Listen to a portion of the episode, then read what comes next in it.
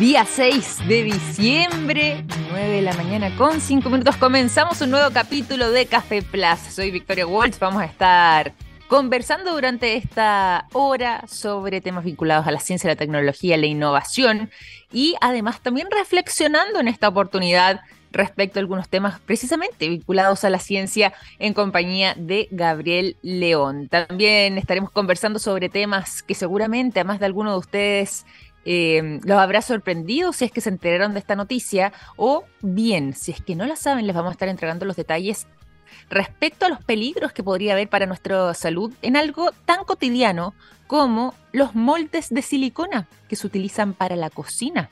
Seguramente más de alguno de ustedes tiene alguno de ellos presente en su casa, lo utiliza para temas de repostería, para poder cocinar, eh, incluso para poder porcionar eh, algunos alimentos. Sin embargo, según un estudio reciente, podrían ser peligrosos para la salud. Ya les voy a estar entrando los detalles de eso, pero también aprovecho de contarles que durante el programa del día de hoy estaremos conversando junto al gerente del programa C Santiago Smart City, Juan Cristóbal Palma, respecto a un encuentro llamado Encuentro Municipalidad Digital. La ciudad inteligente comienza en tu comuna. ¿Quién no anhela vivir en una comuna, en un entorno que sea mm, más favorable para todos los vecinos, que aumente la calidad de vida y sobre todo esto se puede alcanzar de mano de la tecnología. Tendremos a Juan Cristóbal entonces como invitado el día de hoy. Y nos vamos directamente entonces a la información. Hablemos sobre estos moldes de silicona que seguramente más de alguno de ustedes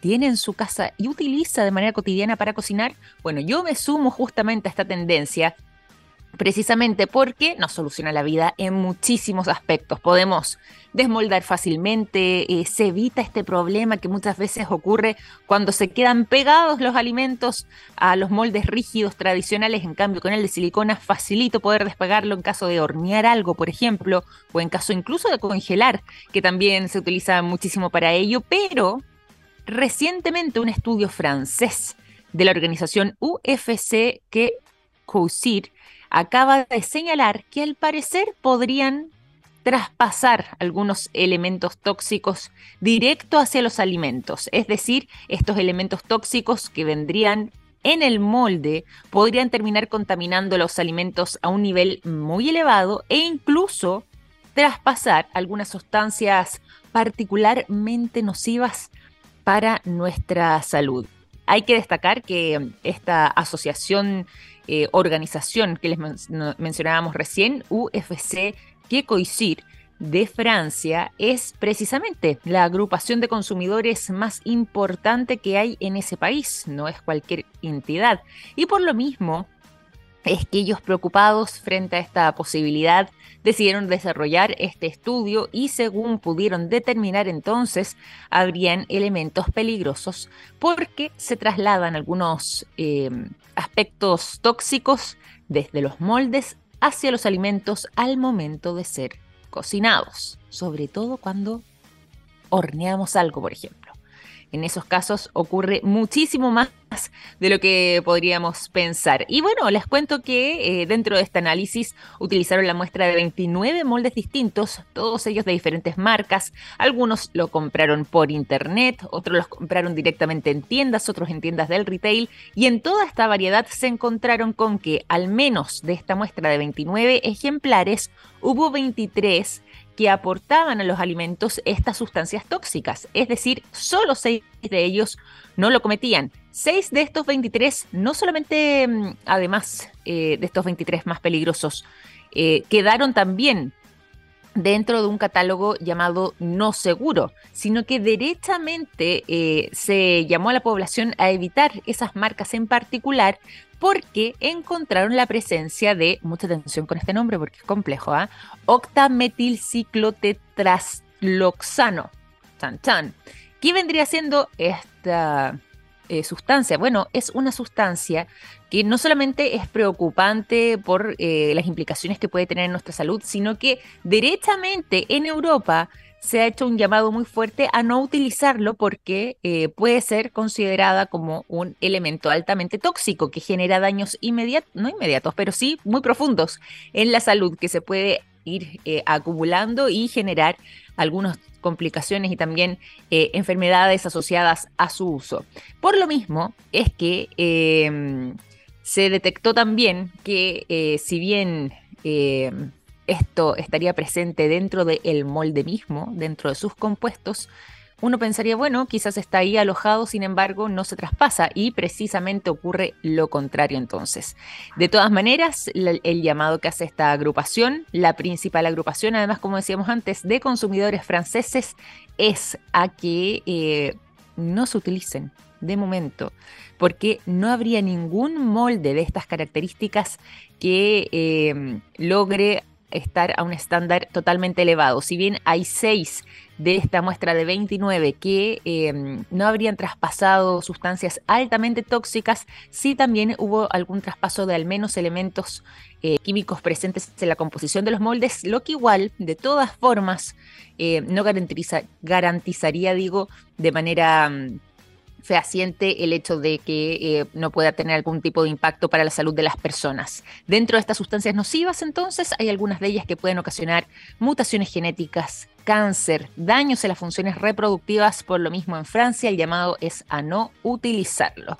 Está compleja esta situación, ¿ah? vamos a ver también si esto se replica en otras partes del mundo y qué pasaría entonces con estos moldes de silicona que seguramente más de alguno de ustedes tienen en sus casas para cocinar y si es que efectivamente a la larga terminan saliendo del mercado en caso de que eh, este tipo de estudios se repliquen en otros lugares del mundo. Ay, ay, ay, ay, ay. 9 de la mañana con 13 minutos. Continuamos en esta jornada de día martes 6 de diciembre en Café Plus. Nos vamos a la música recordándoles además que hoy, al menos para la zona central de Chile, se viene una ola de calor intensa. La ciudad de Santiago, 34 grados esperan para el día de hoy, así que si es que van saliendo de sus casas a prepararse, a llevar ropa fresca y liviana y sobre todo estar bien hidratados y protegidos del sol en esta jornada. Nos vamos a la música entonces, los dejo con el sonido de Garbage y la canción Special. 9 de la mañana con 17 minutos. Continuamos en Café Plaza en esta calurosa jornada de día martes 6 de diciembre con 34 grados de máxima, al menos para la ciudad de Santiago y para una ola de calor presente entonces en la zona centro-norte y centro-sur de Chile. Nos vamos también a esta hora a la información, a los buenos datos y también a los buenos consejos, como el siguiente. Los productos de yodo de SQM están presentes en tomografías con medios de contraste que sirven para diagnosticar el cáncer. Gracias a eso, millones de personas inician tratamientos oportunos. Los productos de SQM ayudan a mejorar nuestra calidad de vida. Toda la información la encuentran en el sitio web www.sqm.com.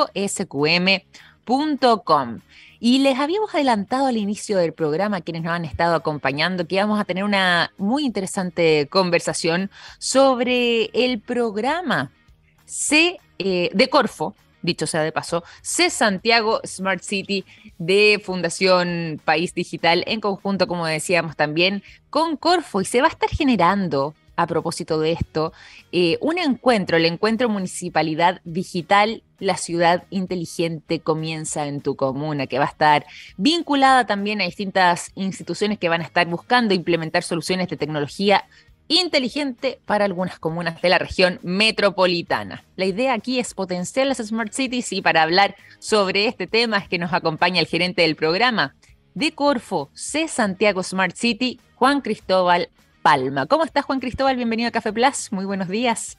Bien, Victoria, muchas gracias por la invitación. Felices de acompañarlo. Oye, cuéntanos, vámonos directo a eh, este encuentro, a este encuentro que además eh, veníamos mencionando y veníamos anunciando desde temprano en la mañana, lo que va a ser este encuentro Municipalidad Digital, la ciudad inteligente comienza en tu comuna. ¿En qué consiste esta iniciativa? Una iniciativa que estamos trabajando con, con Claro, con la, con la, empresa conocida por todos, que también es parte del directorio de nuestro programa, y que responde a una relación súper virtuosa en que eh, desarrollamos un programa de partnerships entre emprendedores digitales, empresas que ya tienen un nivel de maduración importante y necesitan escalar a lo largo del país. Eh, y generan un partnership, una alianza comercial junto con Claro para poder aprovechar ese despliegue territorial que la empresa tiene a lo largo, a lo largo del país y generar un trabajo conjunto destinado a municipalidades. ¿vale? Entonces, el evento, el evento de mañana tiene el objetivo de dar un espacio para que las pequeñas y medianas empresas que generan tecnología con impacto positivo para la ciudad puedan mostrarse y que eso es algo que es súper, súper importante de dar los espacios de difusión para estas empresas y también, por otro lado, para que las municipalidades logren conocer una oferta de productos y servicios de empresas que tal vez no tienen la misma capacidad para, para financiar más campañas de marketing o publicidad eh, y por tanto no son tan conocidas. Entonces, un esfuerzo, un trabajo para, de difusión eh, de, eh, en pequeñas y medianas empresas que hacen tecnologías de impacto en la ciudad para que también las municipalidades puedan conocerlas e idealmente también los puedan contratar. Es el objetivo, estimular la economía. Totalmente, totalmente. Me imagino además que hay una alta expectativa para lo que va a estar ocurriendo entonces en este encuentro que se realiza durante el día de mañana, pero cuando hablamos de Smart Cities, eh, que es un concepto que suena muy bonito, muy moderno, pero también de repente pensamos en, esta, en estas ideas como algo que quizás nos queda lejos, con algo que quizás em, todavía nos falta para poder alcanzar. ¿Cómo estamos a nivel nacional para poder llegar a, convertirnos en una ciudad inteligente y hacia dónde apunta precisamente o cuáles son las características de justamente una smart city, una ciudad inteligente. Es un concepto que es bien interesante porque ha tenido una evolución permanente durante los últimos años y la va a seguir teniendo. ¿ya? Esta evolución eh, se va dando porque a medida que la ciudadanía se va empoderando, va incorporando temas de importancia, también va incorporando aquellos elementos que, eh, que la encuentra necesario eh, para, para incorporar en la ciudad y en definitiva que sean parte de su estándar y calidad de vida. Por ejemplo, cuando partió el concepto de ciudad inteligente, eh, se abordaba de una perspectiva netamente de incorporación de tecnologías para la ciudad. Entonces, en definitiva, cualquier cosa que fuera una tecnología podría calificar como una solución de Smart City. Pero hoy día se han ido incorporando conceptos adicionales como la preocupación al medio ambiente, tener economías que sean sostenibles. Entonces, eh, nosotros para efectos del programa y tratar de conciliar los distintos conceptos que existen en relación a esto, abordamos o definimos la ciudad inteligente como aquella que incorpora tecnologías sostenibles y sustentables con el medio ambiente para solucionar sus problemas.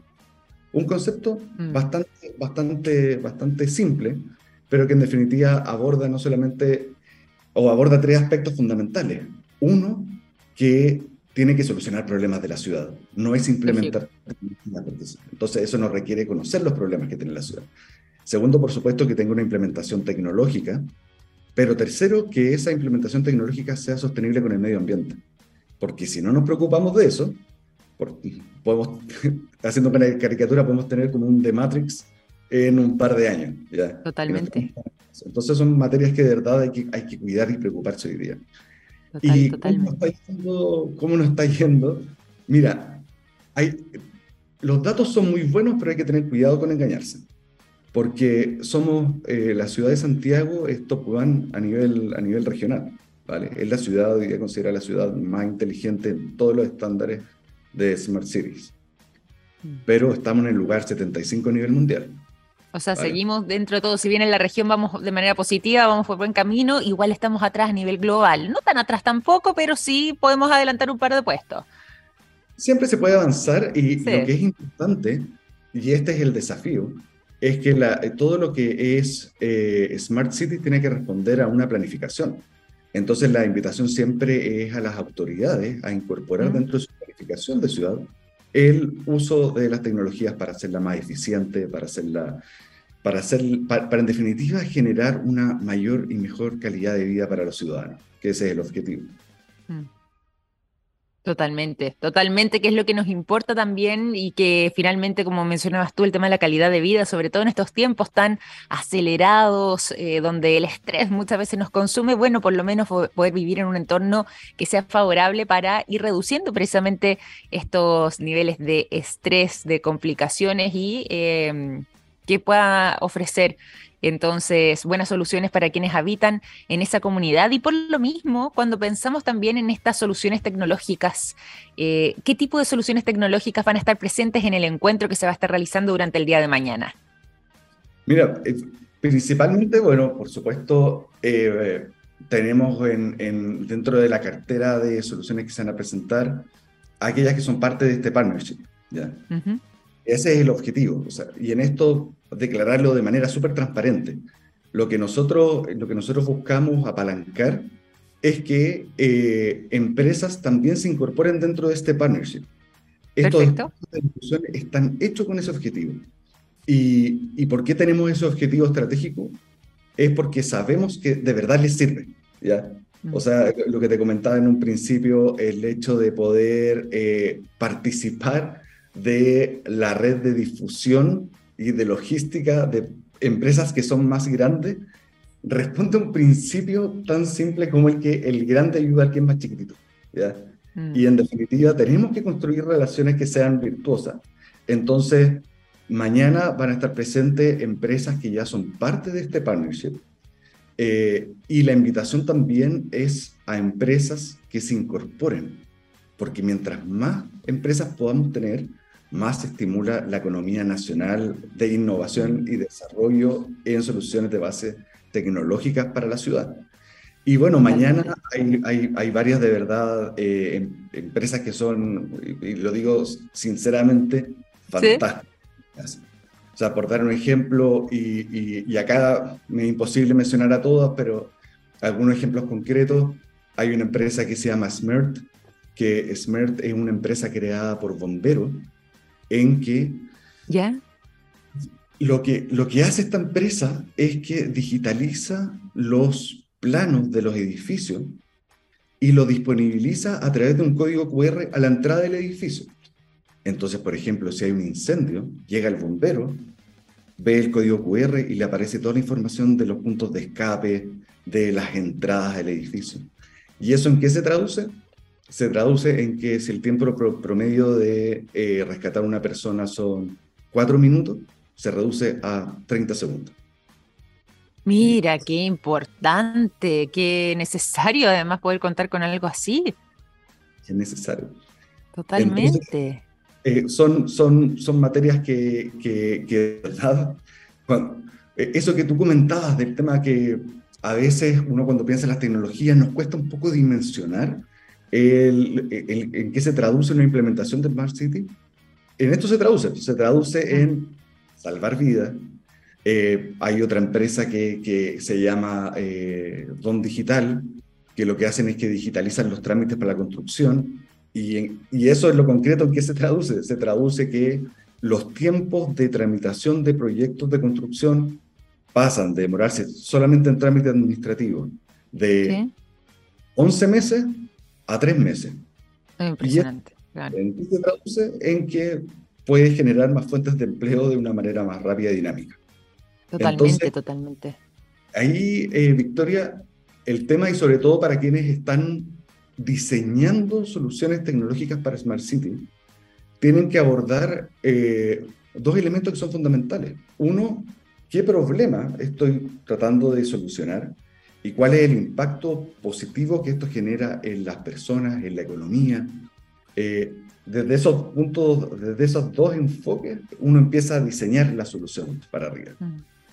Y así, bueno, mañana este es un evento que es abierto también al público y está desde eh, las soluciones que les comenté a otras cosas que también son muy entretenidas de ver y relacionarse. Por ejemplo, hay una empresa que desarrolla eh, un, un robot que se llama Sima. ¿Ya? la gracia a este robot que interactúa con los adultos mayores. Entonces tiene desarrollado un sistema de inteligencia artificial que reconoce los estímulos que el adulto mayor necesita y le responde. Y eso cuando me dice, ya, pero eh, ¿Cómo uno integra esto dentro de, un, dentro de una idea de Smart City? Bueno, el tema de brindar una vejez de calidad y una calidad de vida para nuestros adultos mayores que a veces no están acompañados de otras personas, es, debería ser, no, no, es que no es solo un elemento que, que, que, está dentro de Smart City, sino que es una de las prioridades de la ciudad. Tenemos que tener una ciudad que se preocupe de nuestro adulto mayor. Completamente. va a estar muy entretenido, son todos bienvenidos. Y, y, para que estén ahí y, aprieten los botones y, hagan preguntas, ¿vale? Y qué interesante además la variedad también, eh, como nos decías tú, por ejemplo, nos contabas ahora este caso, eh, pensando en este robot acompañando a adultos mayores, buscando también otro tipo de soluciones, hay una variedad eh, muy importante y muy interesante en lo que va a ser este encuentro. Y por lo mismo también le quiero recordar a quienes se suman a nuestra sintonía que estamos conversando durante esta mañana junto a Juan Cristóbal Palma, estamos hablando sobre este foro que se va a estar realizando durante el día de mañana, 7 de diciembre, llamado Encuentro Municipal Digital, la ciudad inteligente comienza en tu comuna, que como nos estaba contando además antes Juan Cristóbal, está a cargo, van a llevarlo a cabo tanto Claro, bueno, el Centro de Innovación UC también, pero además el programa de C Santiago Smart City y también de Fundación País Digital, que estarán presentes entonces por medio de eh, lo que van a ser estas distintas iniciativas, estas soluciones tecnológicas que se van a estar presentando, que van a ser parte de este encuentro, de mano muchas veces de eh, emprendedores, de personas que han estado buscando soluciones innovadoras, diferentes, que puedan contribuir entonces al desarrollo de una ciudad inteligente, enfocada en este caso, y como decíamos también en parte del nombre eh, del encuentro enfocado acá en la región metropolitana, particularmente además en la ciudad de Santiago. Quería pedirte por lo mismo también, Juan Cristóbal, em, finalmente para ir eh, cerrando esta conversación, ya que nos va pillando el tiempo, ¿de qué manera podemos estar eh, atentos a lo que va a ser el desarrollo de este encuentro que se va a estar realizando el día de mañana? ¿Cómo podemos encontrar información y sobre todo además para conocer estas soluciones tecnológicas tan interesantes que nos ha estado contando? Bueno, acá este, esta es una, una, iniciativa que está desarrollando Claro, entonces por supuesto a través de las páginas web corporativas de, de Claro está la, información.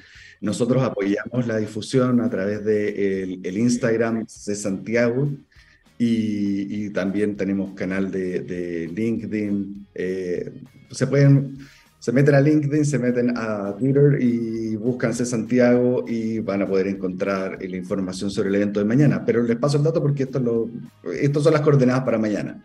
Eh, mañana 7 de diciembre a las 10 de la mañana en el campus San Joaquín, en el Centro de Innovación de la Universidad Católica. ¿ya? Este va a ser un evento que va a durar de 10 a, a 11 de la mañana. Va a estar muy entretenido y, va a estar entretenido por, principalmente por dos cosas, porque vamos a tener un panel de conversación con el ministro de y Telecomunicaciones, con el vicepresidente de Corfo, el director de Claro Empresa, eh, con el gobierno regional, entonces vamos a tener una conversación sobre la mirada de Smart City, hacia dónde nos estamos planificando esto a, largo plazo, con actores que son bien distintos entre ellos, que responden a un ecosistema. Eh, nosotros, el, el, programa C Santiago se, tiene tres elementos de gobernanza, que es gobierno regional, Corfo y la Fundación País Digital. Entonces pensamos y entendemos la Smart City como una, como una dinámica, una problemática que tiene que abordarse planificación ciudad, herramientas de estímulo para el fomento productivo y, por supuesto, el vínculo con las empresas. Entonces, mañana, toda la conversación y todo el evento tiene ese matiz. Entonces, todos los que son eh, pymes, que están interesados en no solamente en conocer el estado de la técnica eh, respecto a estas materias, sino que también ver oportunidades para seguir vendiendo, son bienvenidos, y también a los ciudadanos. O sea, que, que jóvenes, eh, que adultos mayores eh, vayan, se den una vuelta, vean estas soluciones, eh, se entretengan, se entretengan conociendo, que esa cosa también es, bien importante. Es un panorama que también es entretenido. Así que la invitación es a todos a que se den una vuelta y felices de recibirlos y por supuesto a ayudar y a contactar a todos quienes quienes quieran ser parte de este mundo y esta familia de Smart City que estamos construyendo.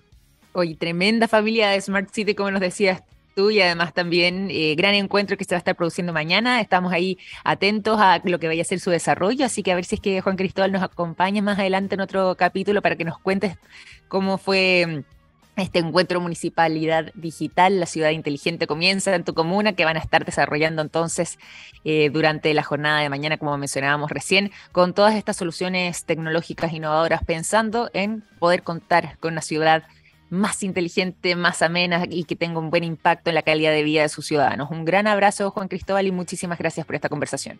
Gracias a ti, Victoria, y, después te cobraré la invitación. Me parece, pues, para, para, eso mismo la estábamos haciendo, así que encantados de tenerte por acá.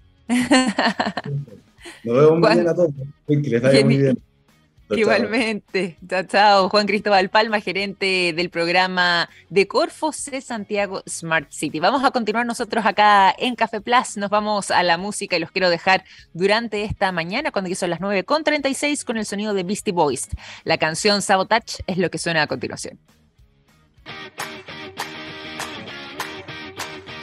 9 de la mañana con 40 minutos. Momento también de entregarles las siguientes informaciones durante esta jornada aquí en Café Plus. Hay productos que nos han acompañado toda la vida, como el yodo, presente en el área de la salud, el nitrato de potasio en la industria de la alimentación, las sales solares en energías limpias y el litio en la electromovilidad. Los productos de SQM ayudan a mejorar nuestra calidad de vida. Pueden encontrar toda la información en sqm.com.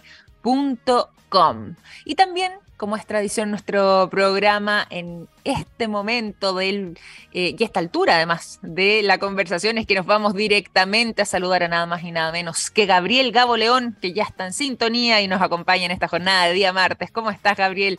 Bienvenido nuevamente. Gracias, aquí estoy asándome lentamente.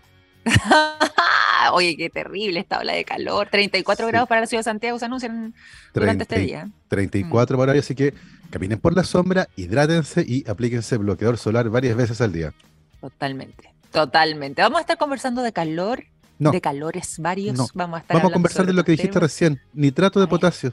Mira, interesante. A ver qué podemos contar del nitrato de potasio, sobre todo porque puede sonar como un concepto eh, complejo para algunos. Exactamente, vamos a simplificarlo. vamos a simplificarlo. Eh, cuenta una leyenda que en el siglo XIX dos indígenas aymaras prendieron una fogata en el desierto, en Mamiña, eh, en el norte de Chile, prendieron la fogata y el suelo alrededor de la fogata comenzó a arder. ¿Ya? ¿Ya? espantados estos indígenas fueron a buscar al cura del pueblo eh, y el cura del pueblo llegó con agua bendita, ¿cierto? A ver qué estaba pasando acá, qué presencia demoníaca hacía arder el suelo. Eh, el cura era bien pillo, así que hizo analizar el suelo y descubrió que el suelo era rico en sales de nitratos, de potasio y de sodio. Básicamente era salitre. El suelo del norte de, esa parte del mundo estaba lleno, lleno de salitre, eh, en una mezcla que además tenía yeso y otras sales que se conoce como caliche, y el salitre se convirtió básicamente en el motor de la economía chilena de fines del siglo XIX, principios del siglo XX. Eh, y eso todos lo sabemos. Ahora, ¿por qué es tan relevante la presencia de salitre, o era tan relevante, y vamos a hablar de eso, del era tan relevante la presencia de salitre en el norte de Chile? Por el nitrógeno. ¿ya? Eh, el nitrógeno, Victoria, es fundamental para todos los seres vivos. Eh, el nitrógeno está en moléculas como las proteínas y como el ADN. Y por lo tanto necesitamos permanentemente consumir nitrógeno de alguna fuente. Pero pasa algo paradójico, Victoria. Eh, el aire que respiramos, la atmósfera nuestra, es un 80% nitrógeno. Del aire que ustedes respiran, del aire que ustedes respiran, de las moléculas de gas que ustedes respiran, 8 de cada 10 moléculas es nitrógeno gaseoso, N2. ¿ya? Nitrógeno gaseoso para nosotros es inútil, no podemos usarlo. ¿ya? Eh, por lo tanto, el nitrógeno que nosotros necesitamos tenemos que consumirlo en la dieta. Eh, proteínas animales, vegetales, qué sé yo. La pregunta es, ¿cómo convertimos ese nitrógeno gaseoso en nitrógeno que podamos utilizar? Eh, y la fijación del nitrógeno, este proceso que toma el nitrógeno atmosférico y lo traspasa a moléculas como amoníaco o nitrato, habitualmente ocurre a través de bacterias que viven en comunidad con las plantas. ¿ya? Sin embargo, la presencia de nitrógeno biodisponible en el suelo era muy, muy, muy baja. Y por eso cuando se descubre que el norte de Chile estaba lleno de sales de nitrógeno, se convirtió rápidamente en un tesoro porque el nitrógeno sirve como fertilizante, evidentemente para las plantas, pero también sirve para hacer pólvora. Y por lo tanto había un mercado ávido por este nitrógeno. Y todos sabemos lo que pasó, el norte de Chile se convirtió en el gran reservorio mundial de salitre, eh, el 30% del Producto Interno Bruto de la economía chilena de fines del siglo XIX y principios del siglo XX venía de la explotación del salitre. Eh, alimentó a las grandes fortunas del país, muchas de ellas vienen de ese proceso, pero sabemos, y no es un misterio, eso se acabó. La industria chilena del salitre quebró y quebró por culpa de un científico alemán que se llamaba Fritz Haber. Y él en el contexto de guerra, además. Fíjate que fue antes de la guerra, Victoria. Ah, sí. Eh, Fritz Haber comenzó, el mito popular dice eso, pero la verdad es que Fritz Haber comenzó a trabajar en 1896 en este proceso, ah, mucho antes de la Primera Guerra Mundial. Cuando estalló la Primera Guerra Mundial, Fritz Haber ya tenía el proceso completamente industrializado. ¿Qué hizo él? Tomó nitrógeno del aire y a través de un proceso de catálisis química lo convirtió en amoníaco. Y por lo tanto tomó una materia prima gratuita, el aire, y la convirtió en una fuente de nitrógeno utilizable. Eh, como te digo, él comenzó a hacer eso a fines del siglo XIX y para principios del siglo XX, la patente del sistema ya la tenía lista, se la había vendido una empresa, a la BASF, y otro, otro químico, Karl Bosch, comenzó a escalar el proceso. Entonces, efectivamente, los alemanes, cuando comienza la Primera Guerra Mundial, ya tenían una forma de producir amoníaco a partir del aire y evidentemente el bloqueo inglés de las, de las exportaciones de salitre a Alemania para evitar que tuvieran pólvora, a esa altura ya no tenía nada que hacer porque los alemanes lo único que hicieron fue escalar el proceso, pero ya estaba, ¿ya? Efectivamente la guerra fue un motor, pero digamos que Fritz Haber se adelantó muchísimo tiempo a esto y él ya había hecho el proceso que permite fijar nitrógeno. Ahora, lo interesante de eso, y la historia que te quiero contar, es que varios pueblos, eh, las oficinas salitreras, eh, quedaron abandonados. Y uno de esos pueblos que quedó abandonado cuando el salitre se acaba es La Noria. Perfecto. Eh, es un pueblo que además tiene una leyenda muy, muy interesante que dice que durante la Guerra del Pacífico, cuando las tropas chilenas invaden el pueblo, o las cercanías en realidad, la gente que vivía ahí, muchos de ellos de ascendencia peruana, huyen hacia Lima, huyen hacia Tacna y dejan sus cosas de más valor a cargo del cura del pueblo, que las habría enterrado en las cercanías de la iglesia. Entonces hay una leyenda que dice que en la Noria hay un tesoro enterrado, el tesoro de la Noria. Bueno, el año 2003, un recolector de tesoros, un guaquero, estas personas que se dedican a mm, eh, corromper sitios arqueológicos buscando cosas para vender, eh, un guaquero entró a la Noria, probablemente buscando este tesoro, y encontró enterrado cerca de la iglesia una caja de zapatos, adentro una bolsa de tela blanca amarrada con una cinta violeta. Él abre este paquete y encuentra dentro un esqueleto humano de 15 centímetros. De 15 centímetros. Eh, a él le llamó la atención porque tenía el cráneo como alargado y los ojos un poco almendrados. Y se lo llevó como souvenir. Y fíjate que este cuerpo, exhumado ilegalmente desde la Noria, eh, de alguna manera se convirtió para muchos en evidencia de que existían extraterrestres y que habían visitado la Tierra. De alguna manera esta deformidad en el cráneo hizo que mucha gente eh, dijera, ¿cierto?, que este correspondía al cuerpo de un extraterrestre. El cuerpo fue exhumado ilegalmente, fue vendido y sacado del país. Nadie sabe cómo. Y terminó en las manos de un coleccionista en Barcelona, quien no solo exhibió el cuerpo como souvenir, sino que además lo pasó para un documental que se llama Sirius, donde se muestra este cuerpo como evidencia de la existencia de, extraterrestres. Eh, este señor español dice, ¿cierto?, que este es el cuerpo de un extraterrestre, que la ciencia no tiene una explicación, que los científicos quedaron eh, fuera de juego. El cuerpo es un cuerpo humano. Y, de eso está claro desde el primer día. Lo vio un, eh, un, académico de la Universidad de Tarapacá cuando el cuerpo estaba en Iquique. Él dijo, esto es un feto humano, probablemente en el segundo trimestre de gestación, tal vez es un aborto espontáneo, tal vez es un aborto, no sabemos bien, un parto muy prematuro, pero es un cuerpo humano. Eh, sin embargo, esta idea de que era un extraterrestre caló profundamente en la cultura popular y el año 2018, científicos de la Universidad de Stanford y de la Universidad de California en San Francisco hicieron un análisis genético a un trozo de hueso de este cuerpo. ¿ya? Eh, la, gravedad, bueno, la gravedad de esto es enorme porque estamos hablando de un cuerpo que fue robado, fue contrabandeado desde un sitio patrimonial además. Eh, mm todo esto con la idea de tratar de demostrar si era o no un ser humano, algo que es descabellado desde el punto de vista científico. ¿ya? Eh, y los científicos de la Universidad de Stanford dijeron que ellos habían encontrado varias anomalías en el desarrollo óseo que explicaban la curiosa apariencia del cuerpo en teoría y mutaciones que podrían explicar aquello. Bueno, el año 2018, días después de esto, un grupo de científicos chilenos, entre los que estaba yo, mandamos una carta a la revista quejándonos por este estudio, eh, que no tuvo ninguna consideración ética con respecto al origen del cuerpo. O sea, estamos hablando de un cuerpo que fue exhumado ilegalmente, robado y exportado fuera del país, ilegalmente, fue vendido, ¿ya? Eh, la revista se deshizo en disculpas, pero no hizo nada. Eh, no, hubo, no, hubo, ninguna acción en contra del estudio o de sus investigadores.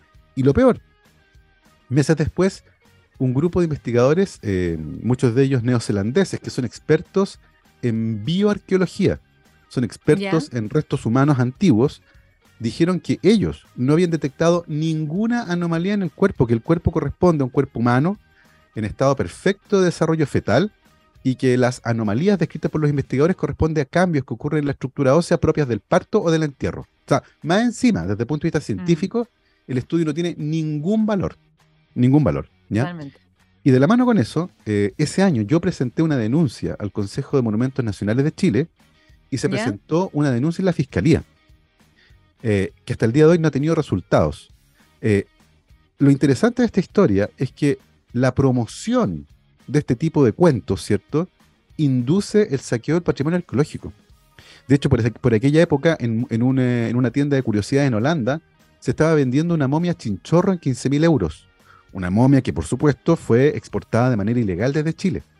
Estamos hablando de una momia que fue retirada ilegalmente desde un sitio patrimonial y fue vendida de manera ilegal y sacada del país de manera ilegal. Em, esta historia nos muestra cómo el patrimonio arqueológico de Chile está en un estado de bastante fragilidad. En el fondo es relativamente sencillo sacar del país un cuerpo humano, fosilizado, eh, parcialmente momificado, perdón, o incluso una momia antigua, eh, y que se venda en sitios online sin, eh, sin mayores barreras, lo que es tremendamente preocupante. Eh, tengo la sensación de que la protección de nuestro patrimonio arqueológico, de nuestro patrimonio histórico, requiere un poco más de atención. Este caso en particular es súper indignante porque además Victoria se descubrió que el cuerpo tiene pocas décadas de fallecido. Entonces es probable que la familia de esta niña, que fue enterrada con mucho cuidado, el cuerpo tiene los brazos puestos sobre el torso, claramente hubo cariño en ese proceso de entierro. La familia de esta niña eh, probablemente vive todavía en las cercanías de ese lugar. Eh, el cuerpo debe tener unos seis, unas seis u ocho décadas de antigüedad, es súper nuevo. Eh, y de hecho una investigadora chilena, Cristina Dorador, comparó esto como ir a Estados Unidos, a un cementerio indígena y desenterrar un cuerpo que tiene menos de 100 años y llevárselo a Chile a hacer investigaciones genéticas. Es completamente aberrante.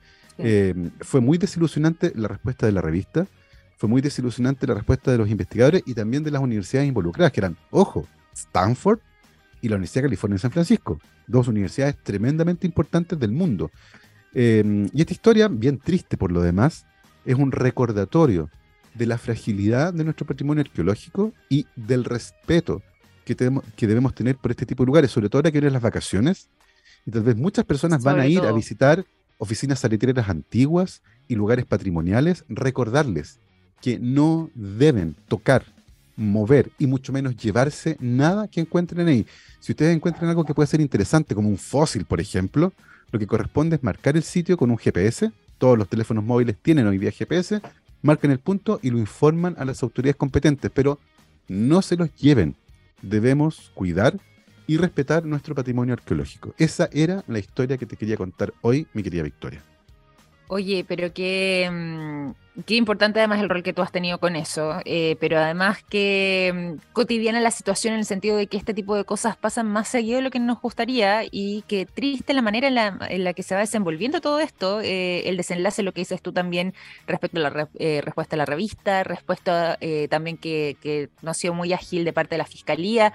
Nos falta tener mayor conciencia también respecto a este tipo de situaciones y lo que decías tú, muchas veces hay quienes eh, casi que a modo de gracia terminan eh, sacando, retirando este tipo de, ya sea de fósiles o de restos de algún tipo de material que haya estado presente en algún lugar arqueológico que no se puede hacer, pero que pasa a mm. vulnerar además también eh, lo que ha sido situado como un lugar patrimonial o un lugar de interés arqueológico y mm, nos falta conciencia y educación en aquello.